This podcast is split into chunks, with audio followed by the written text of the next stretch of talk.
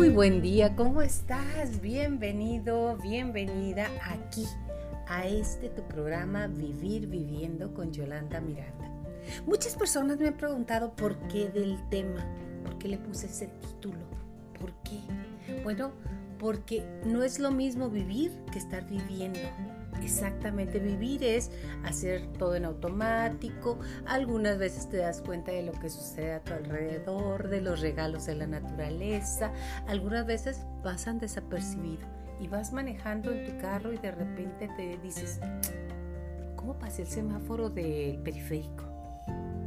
No te das cuenta, actuamos en automático. Y cuando está prendido el piloto automático, no estás consciente ni estás viviendo. Entonces hay que vivir viviendo, vivir todas las etapas de nuestras vidas, vivir todo lo que vemos, lo que estamos, lo que olemos, amar a las personas que tenemos cerca. Se dice, y lo dijo Jesucristo, lo más importante es amar amar lo que haces, amar lo que eres, porque si tus manos no te gustan, tus manos son enemigas tuyas. Si tu boca no te gusta, tu boca se convierte en tu enemigo. Entonces no podemos estar en guerra con nosotros mismos, por eso es vivir viviendo. Así es, pero ese no es el tema de hoy. El tema de hoy es un tema muy interesante. Claro que para mí es muy interesante desde que lo decidí comentar contigo. Algunos hemos tenido o tienen experiencias de vivir con personas que son narcisistas o tal vez tengamos un rasgo narcisista. Te invito a que te quedes con nosotros en este tema porque es muy interesante. ¿Por qué es interesante? Porque hay que poner nombre y apellido a las cosas que pasamos, a lo que tienes en tu relación. Dicho por Regina Uranga, una de las, de las terapeutas que yo consulté para este tema, de saber cómo, la, cómo suceden. Porque cuando estamos con un narciso, las cosas buenas las agrandamos enorme, enorme, las hacemos enormes. Las cosas que nos duelen y nos lastiman para no ver, las hacemos pequeñas, pequeñas y las escondemos ahí en un lugar. Pero, ya estamos entrando al tema, pero ese no es el tema. Vamos a entrar como debe de ser, ¿les parece? Corre tiempo.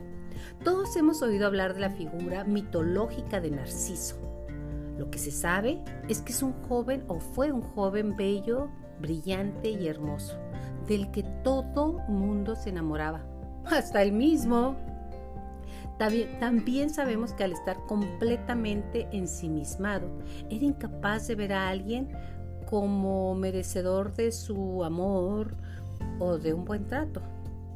Y si lo pensamos bien, pues, pues sí, suena como figura bastante tóxica, pero ¿qué más da si este joven solo existía en los libros, no era real?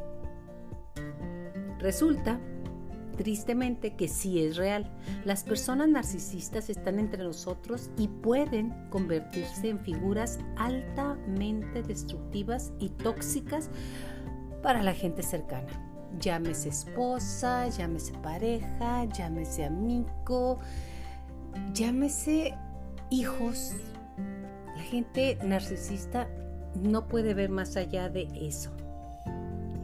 Es por eso y sobre todo por lo que muchos expertos llaman la era del narcisista o del narcisismo a la que estamos viviendo, que recientemente el mundo de la psicología lo ha puesto muy en foco el tema una de ellas es la doctora Ramani Durvasula, autor del bestseller y profesora de psicología de la Universidad del Estado de California, quien ha dedicado gran parte de su carrera a estudiar y desmitificar, desmenuzar los efectos tóxicos en las personas de que conviven con un narciso.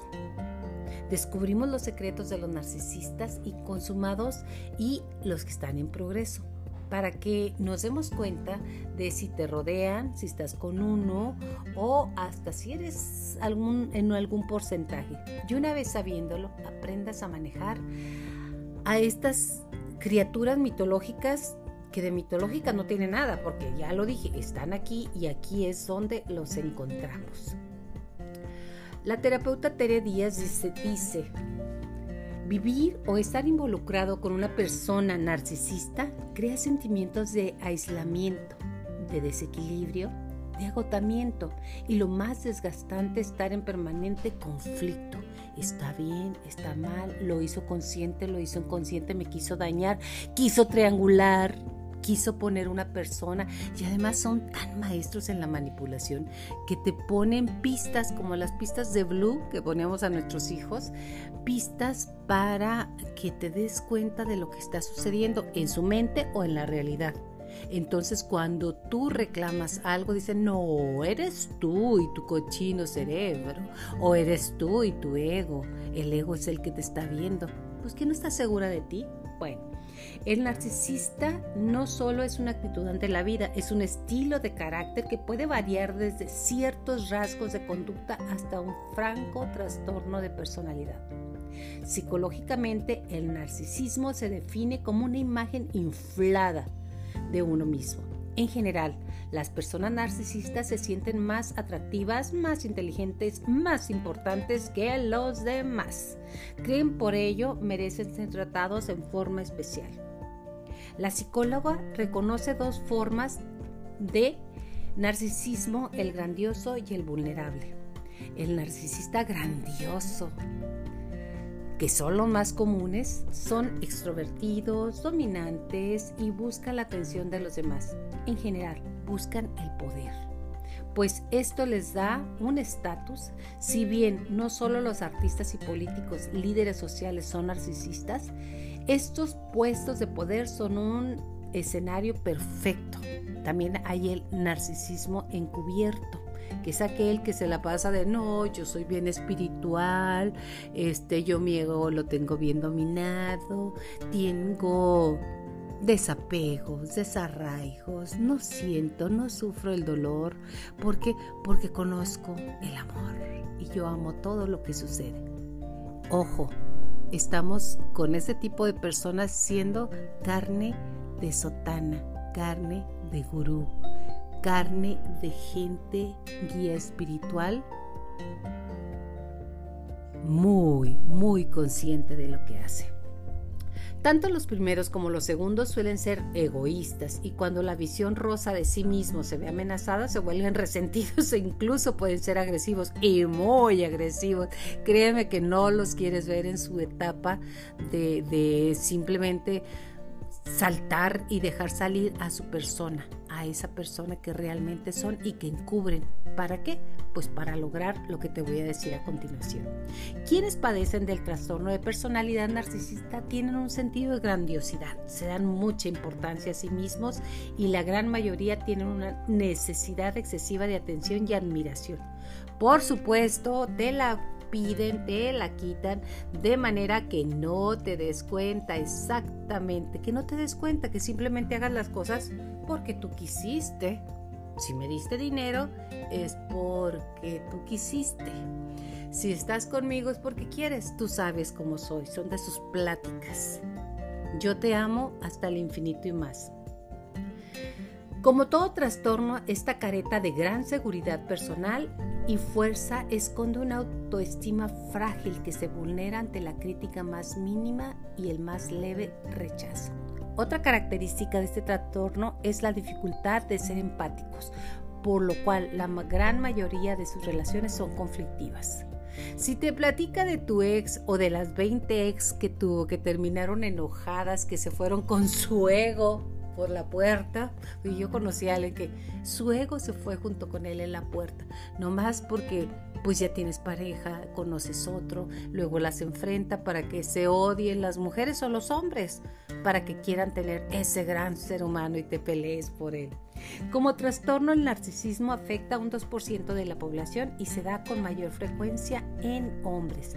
Te voy a leer algunas de las características que eh, tiene la persona narcisista. Ya lo dijimos, gran sentido de generosidad, tienen ideas de éxito y poder ilimitado, los absorbe y se preocupan por sus fantasías de brillantez, poder, belleza y tener la pareja, la pareja perfecta, que nunca va a ser la pareja perfecta exageran sus logros y sus capacidades, se engañan a sí mismo y a los demás con respecto a sus competencias y a sus proyectos. Su anhelo, escucha bien, es insaciable de éxito. Le des lo que le des, de verdad nunca es suficiente. Si has sentido dentro de ti no ser suficiente porque siempre pudiste hacer las cosas mejor o pudiste decir otra palabra o no es correcto lo que haces, seguramente hay algo de narcisismo ahí. Pero siguen más cosas.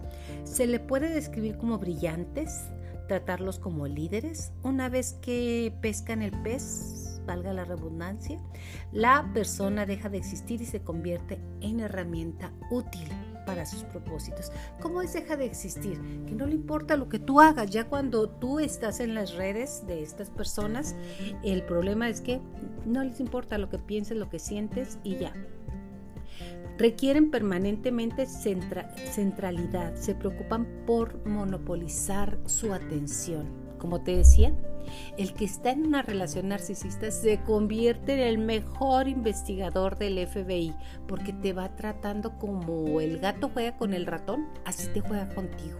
Te da pistas, te las quita, te, hace un gaslighting, o sea, te, te te confunde para que no tengas una certeza sobre lo que piensas y lo que crees que puede ser. Oye, pero fíjate que fulanita de tal está ahí, te dice, ay, es tu mente, claro está que somos amigos, pero para ti no existen los amigos. absorbe la energía de los demás. Las interacciones con ellos nunca son equilibradas. Todo va a su favor y mientras más les des, más te piden. Vivir con ellos daña tu autoestima, pues hay una permanente invalidación de las propias necesidades, porque eres muy egoísta, no piensas en los demás. Si le reclamaste a una de las que utilizan para triangularte, o sea, te va a dejar de hablar y te da eh, la ley del hielo, corta comunicación hasta que hayas pensado bien, recapacites y aceptes los puntos que él quiere. Son deshonestos, mentirosos, hablan de cosas que son difíciles de leer, hablan entre líneas como si fueran parábolas, o sea, te hablan en general, no en particular, para así ellos no ser responsables ni siquiera de lo que hablan. Pero llegan a convencerse a sí mismos y a los demás, maximizando y rentando sus fantasías. Ya lo había dicho, desconexión afectiva, son bastante insensibles. Cuando experimentan algo, lo esconden. Temen ser lastimados y ahí es donde se engancha la gente que es empática. Se caracterizan por una superficialidad afectiva y una carencia de emociones profundas. Además, sus propios sentimientos son indiferenciados, aparecen a chispazos y nunca dicen lo que sienten realmente solo experimentan ira. Es de las emociones, la, ira, al estar impedidos de experimentar emociones profundas, su respuesta es colérica, es fruto de la emoción primaria. Las frustraciones las toleran mucho, muy poco. Son propensos a las adicciones, puede ser alcoholismo, drogas. A través de ellas compensan y disimulan su inseguridad, vergüenza, vulnerabilidad, humillación y dolor. Además, lo lleva a la euforia permanente, disminuye el malestar, el vacío. Son gente vacío, son carcasas, son, son como máscaras en forma de tristeza o apagamiento, al que son intolerantes por experimentarlas como fracaso. No se reconoce para nada, ay, dice que yo soy narcisista. Se sienten incomprendidos. Si te platica de sus ex como neuróticas, como celosas, como cualquier adjetivo calificativo que sea des, ay, vamos a decir que sea descubierto por ellos, entonces créeme, tú vas a ser la siguiente neurótica, loca y desconectada mentalmente.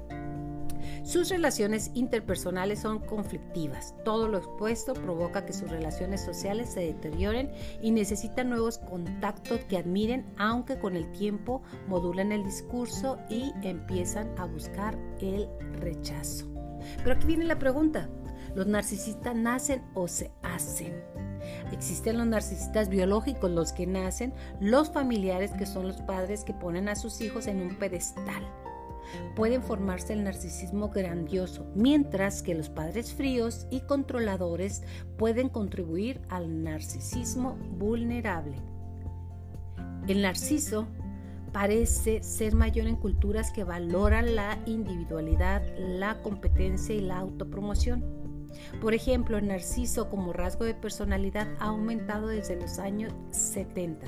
Los cibernéticos, aquí llegamos al punto.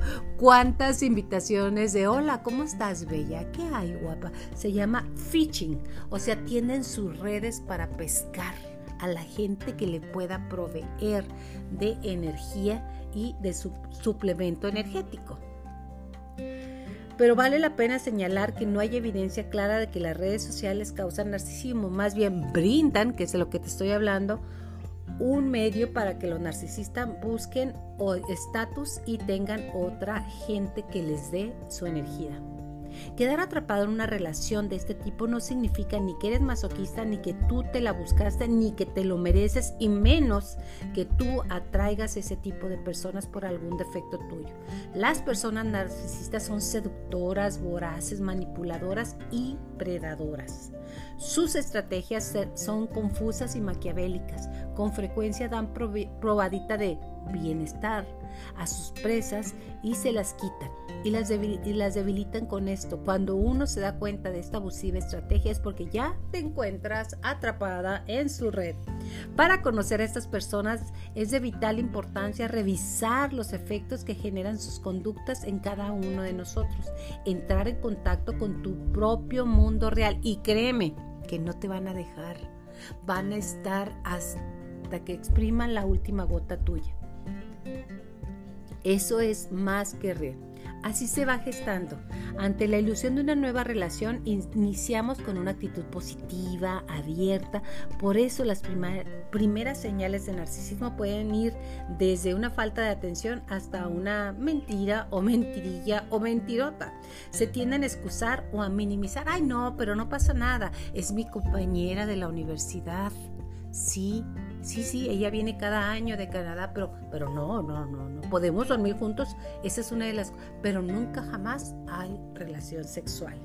Se tienden a excusar o a minimizar. Al pasar el tiempo y cuando las señales como manipulaciones, exarbutos y amenazas se van haciendo más continuas y más incisivas, se genera una tensión permanente, ojo, permanente, y una ansiedad que te la pasas y mire hablar, no mire hablar, está, no está, está con todo eso permanente.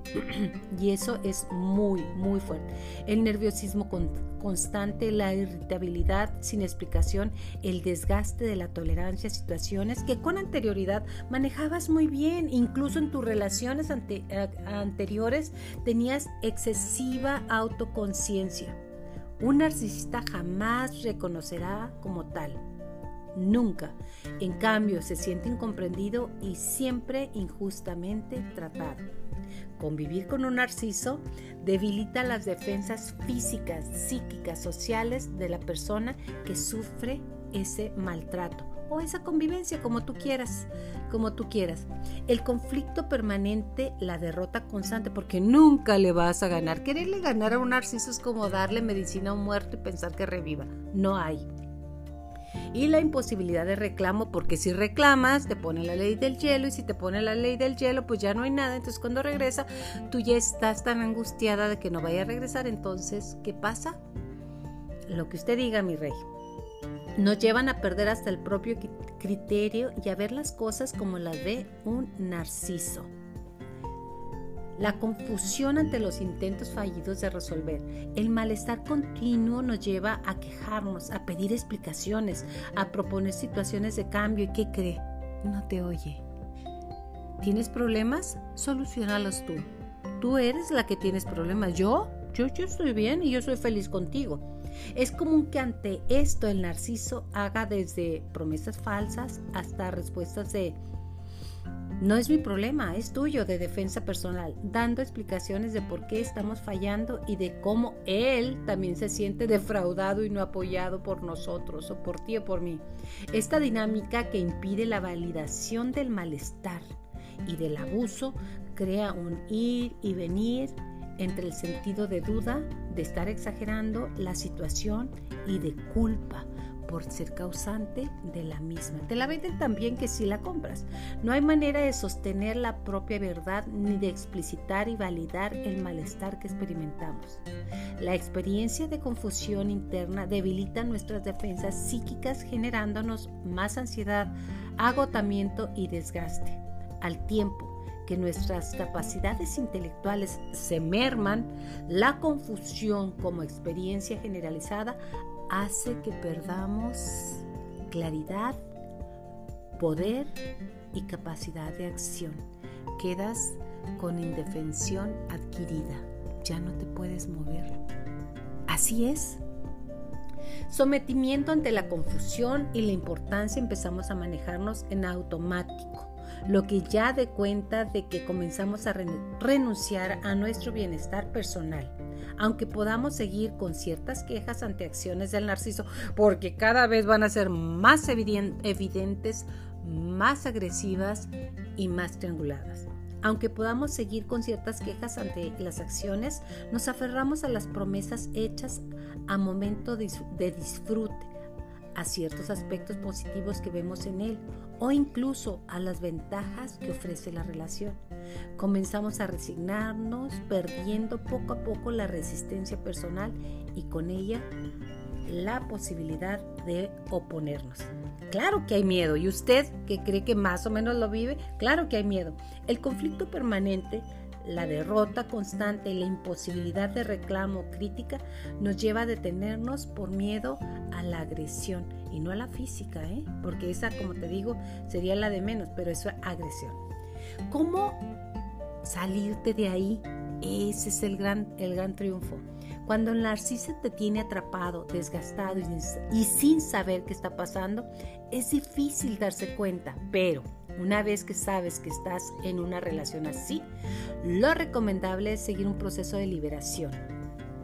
Identificar el problema, reconocer que has estado en una relación de abuso narcisista, concientiza y reconoce el círculo vicioso en el que te encuentras atrapado. Lo que sea que hagas tiene que ser bajo una estrategia de autoprotección. No pongas en riesgo tu integridad física y menos la emocional, que créeme que ahí es donde pegan tremendo, ¿eh? Romper el silencio, dale voz al problema, habla con quien quieras, habla con psicólogos. Ah, Rosina Uranga de veras es fantástica, eh, habla con psicólogos, habla con, ve a grupos de autoayuda, esto es más común de lo que te imaginas. Dale voz al problema, te vuelvo a repetir, este es el primer escalón para que se escuche y escuches tú mismo la situación en la que encuentras, para que le pongas nombre y apellido a lo que estás viviendo o a lo que viviste si ya estás fuera de. Nombrar el abuso. Una vez identificada la situación que hay que ponerle nombre, como lo dije anteriormente, si este es un vivo abuso, es chantaje, es maltrato, es violencia. No puedes seguir excusándote. Los narcisistas son ampliamente promiscuos. ¿Sabes qué riesgos tienes de contraer alguna infección, incluso hasta SIDA? Déjate el embarazo porque seguramente te van a dejar con el niño hasta SIDA y además todo tiene que ser por debajo del agua. No puedes seguir excusando a esa persona narcisista. Ya no toca esperar que el narciso reaccione y cambie. Es momento de ponerle nombre y apellido a lo que vives. Estoy atrapado en una relación narcisista. Es la primera manera de visibilizar el problema y por tanto de iniciar una transición. Y como ya estás atrapada, normalmente le cuentas todo. Y si tú le dices que tu amiga te está diciendo que pues un pone cuernos, que no te, no te está respetando, que no te da tu lugar, lo que dice, no, es que tu amiga tiene envidia. A mí me llegaron a decir una de que, no, es que quiere tener algo conmigo. O sea, dices, ¿qué? Entonces, o de repente quieren hacer contacto contigo y te mandan algo fuera como, oye, ¿y el paraguas? ¿Cuál paraguas? Entonces ya entraste otra vez a su terreno. Por favor, sal de tu terreno.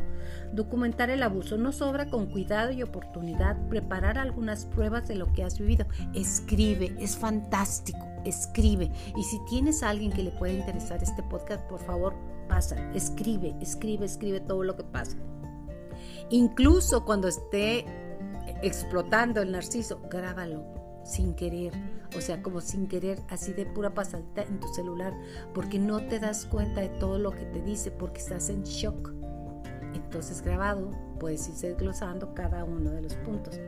Esto además puede serte útil en caso de que una situación legal. También te recordará que has vivido situaciones de maltrato sostenido durante el tiempo que tengas. Apóyate en alguien. Dependiendo del grado de desgaste en que te encuentras, requerirás diversos tipos de ayuda. No es fácil salir solo si estás muy confundido, atemorizado y debilitado. El objetivo de acompañarte de otras personas para iniciar un plan de salida es tocar base cada vez que te sientas perdido, incluso en miedo.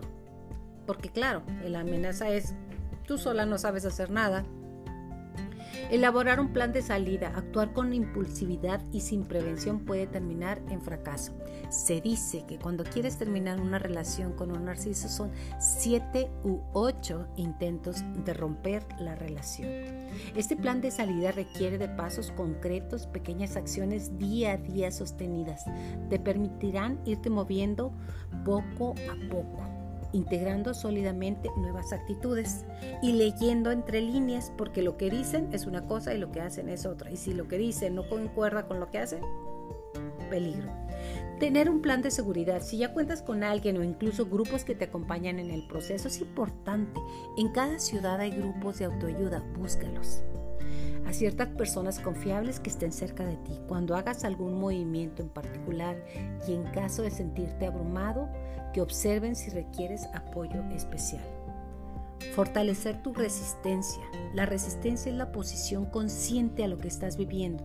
Para que sea efectiva, ha de venir de una reflexión que te lleve al entendimiento interno, no al confrontamiento. Como te digo, es inútil hablar, porque nunca jamás vas a ganar. El actuar y tomar acción incluye una variedad de posibilidades que han de adecuarse a, a tu situación y a tu persona. Pero para no estancarte en tu, avance, has de experimentar que tus acciones te proporcionan un avance interno. O sea, ve planeando todo, todo, todo genera una sensación de confianza que estás haciendo lo correcto y un avance externo. Cuenta que eh, te va sumando en seguridad. Recuerda, cuando ya tomaste la decisión, todo lo vas poniendo en el lado A o en el lado B. Desarrollar herramientas para un, para un nuevo camino. Casi siempre el narcisista tiene el control del dinero.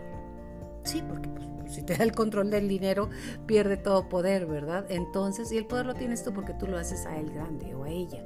Entonces, ve haciendo tu plan, para poder ir guardando dinero.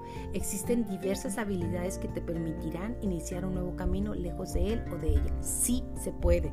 O bien poner límites y su comportamiento narciso no te daño o lastime. Límites contigo, porque con él no hay límites. ¿eh? La resiliencia es la capacidad y el proceso por el cual logramos, adaptarnos a los cambios y salir airosos de la adversidad. Sin duda, la experiencia de la toxicidad es una vivencia que requiere de resiliencia para superarla. Se lleva muy buen tiempo, límites, ceder permanentemente a los deseos de los demás y postergar nuestras necesidades, eso nos va a llevar a tener un problema. Reconocer el problema, como lo dijimos, y te va haciendo simplemente muy difícil. Ya vimos que es un problema muy serio o una situación, más bien no es problema. Temor a la humillación, tenemos también miedo a perder afecto de quienes nos rodean, corta toda relación, temer ofender, dejarte pertenecer al grupo al que tenía, inseguridad personal. También tenemos miedo al rechazo, miedo al enojo y es una cantidad de miedo que qué bárbaro.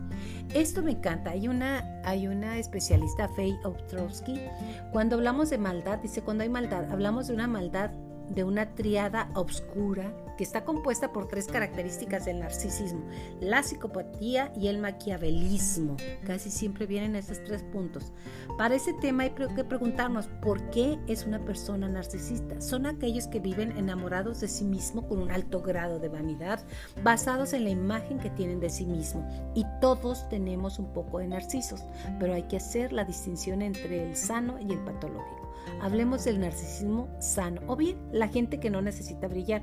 Son personas que buscan grandes puestos, les gusta ser admirados y ser respetados. Y todo eso es sano mientras no hagas cosas para dañar a los demás o las utilices para llegar a esto. Ahora, ¿cuál es la relación entre el narcisismo maquiavélico? El término de Maquiavelo se le atribuye a la gente que actúa acorde a la famosa frase de Maquiavelo en El Príncipe. Es un libro. El fin justifica los medios. Es gente a la que no le importa que tenga que hacer para conseguir lo que quiere y considere que uno de los medios son ellos mismos como grandes dirigentes. Por esto se generaliza una mezcla de yo me merezco todo y soy tan grande que lo voy a lograr, cueste lo que cueste. Y ahí está el problema, una combinación letal. Vale la pena hablar de la tercera característica es la psicopatía. Este es un trastorno de personalidad, no un trastorno psiquiátrico. Si bien hablamos de que la personalidad es la forma con que nos relacionamos con los demás, ellos son suficientemente encantadores, mienten con una facilidad, pero viéndote a los ojos, ¿eh? sin ningún momento. Mienten fácilmente y además, si hablamos de que la personalidad es la forma en que los vemos, son características que se relacionan un poco con el narcisismo y en lo efectivo fingen entender todo. Tú cuéntamelo, cuéntamelo. ¿Y qué crees? Le cuentas todo. Y cuando hay un problema o quieres enfrentar, saca tus debilidades para poderte atacar. En realidad son incapaces de ponerse en el lugar de otros o de sentir empatía en estudios de medición que se ha hecho con resonancias magnéticas, las áreas que manejan la empatía cognitiva en el cerebro no se, no se prenden. Y no es que el psicópata no quiera que le importe, es que no puede importarle, porque a nivel cerebral funciona de manera diferente. En la parte funcional y estructural también hay áreas como el miedo que tampoco se les enciende porque no lo sienten, no sienten ni miedo físico ni psicológico. En las relaciones con los demás manejan diferentes emociones y en su comportamiento son irresponsables, compulsivos, frecuentemente ignoran y violan las reglas sociales. De verdad, de verdad, de verdad. Cuando ves que se pasan por alto las reglas sociales, es que es para los tontos, no para mí. Entonces, imaginemos esta combinación de la triada oscura. Uno, eres narcisista y te adoran. Y te adoran y te adoras. Por sobre todas las personas y sobre todas las cosas. Dos, el fin justifica los medios. Y tres, eres incapaz de tener una conexión emocional con los demás. Hay que tener mucho cuidado con gente que presente rasgos de estas tres características y así separado, ya combinados, uff, ni se diga. Cabe recalcar que como en todos los niveles, no cualquier persona que sea calculadora y a veces no tan empática es una persona peligrosa. Lo importante es saber identificar los rasgos, prender alarmas, debemos de relacionarnos y alejarnos. Si conoces un narcisista, dice eh, uno de los especialistas, que corras, no trates de enseñarle a ser este, súper, súper, súper ah, linda a, tratar de cambiarlo, no van a cambiar. Te están usando, nada más.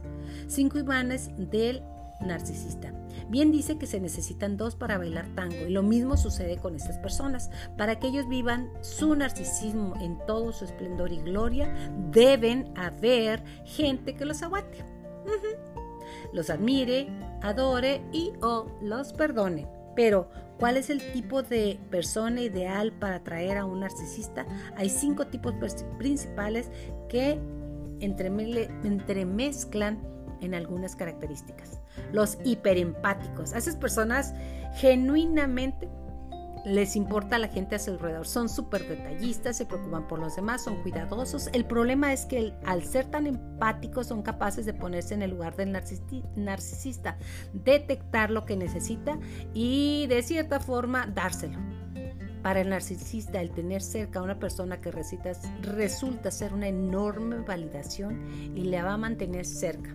El problema es que los hiper, hiper empáticos que están en una relación como esta van a seguir mostrando empatía hasta que estén completamente exhaustos. tronados y se sientan incapaces de seguir dando. Los rescatadores, claro, están los rescatadores. Como su nombre lo dice, estas personas viven para salvar a otros y constantemente están en situaciones súper problemáticas tratando de resolver la vida a los demás. Recordemos que los narcisistas son personas muy manipuladoras e incapaces de reconocer sus errores. Nunca, jamás esperes una disculpa. No la hay. Porque ellos son dioses entonces no existen.